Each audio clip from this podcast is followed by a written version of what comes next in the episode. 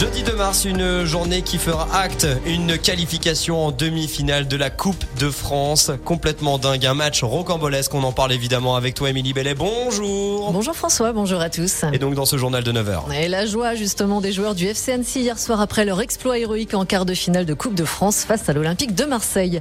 Le collectif Nava non au Vélodrome Arena organise ce soir son premier événement public à La Roche-sur-Foron et le défi des Super Zéros est de retour à Combloux.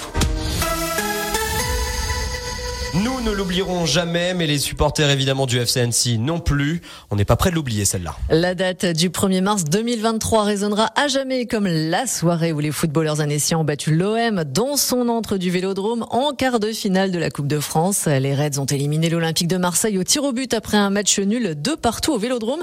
Un véritable exploit pour le club du FCNC, tout juste promu en Ligue 2. 1000 supporters annéciens avaient fait le déplacement à bord de 16 autocars. Au coup de sifflet final hier soir, ils ont laissé exploser leur joie.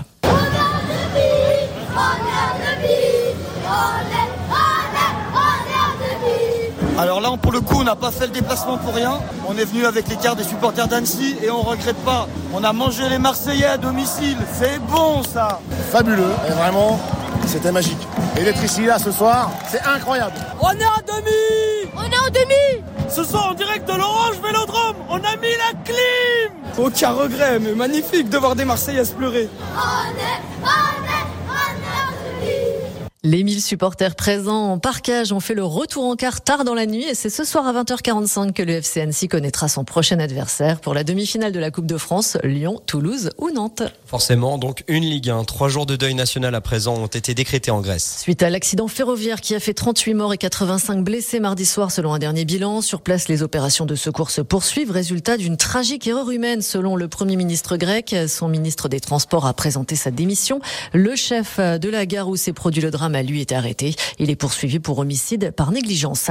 Les autorités sanitaires alertent sur les dangers de l'Ozempic. Cet anti- antidiabétique serait détourné de son usage afin de faciliter l'amaigrissement, une pratique très répandue aux États-Unis et popularisée sur les réseaux sociaux. En France, le médicament est désormais placé sous surveillance. Si le phénomène n'est pas aussi répandu dans l'Hexagone, son utilisation comme coupe-faim existe bel et bien sur 215 000 patients soignés avec de l'Ozempic. Plus de 2000 seraient non diabétiques. On parle du Vélodrome, mais pas celui de Marseille. Le collectif Nava non au Vélodrome Arena organise ce soir son premier événement public. Une conférence débat prévue à partir de 20h au cinéma Le Parc à La Roche-sur-Foron. En ligne de mire, la construction d'un vélodrome arena annoncé par le département en vue des championnats du monde de cyclisme 2027. Le collectif déplore le manque d'études et de concertation.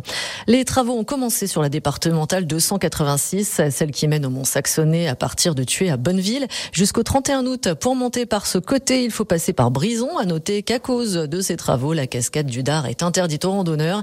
Des rochers risquent de tomber. Et nous l'avons entendu dans les titres de ce journal avec toi, Émilie. Le défi des super zéros est de retour à Combloux. Les familles qui souhaitent s'inscrire à l'opération imaginée par la mairie peuvent encore se faire connaître. Cinq familles avaient participé à la première édition l'an dernier. Pendant plusieurs mois, elles avaient tout fait pour réduire leurs déchets et s'étaient régulièrement rencontrées pour échanger leurs bons plans. Cette fois, le défi va durer cinq mois et cette fois va concerner aussi la consommation d'énergie. Les participants seront évidemment accompagnés. Merci beaucoup, Émilie Bellet. Vous retrouvez toute l'actualité sur radiomontblanc.fr et notamment, eh bien, cette soirée complètement dingue au stade Vélodrome. Le FCNC est en demi-finale de la Coupe de France après s'être déjà, eh bien, hissé en Ligue 2, première saison en Ligue 2 et première fois pour le club en demi-finale de la Coupe de France. Qu'est-ce que l'on est fier, évidemment, de nos joueurs des Reds? 9h05.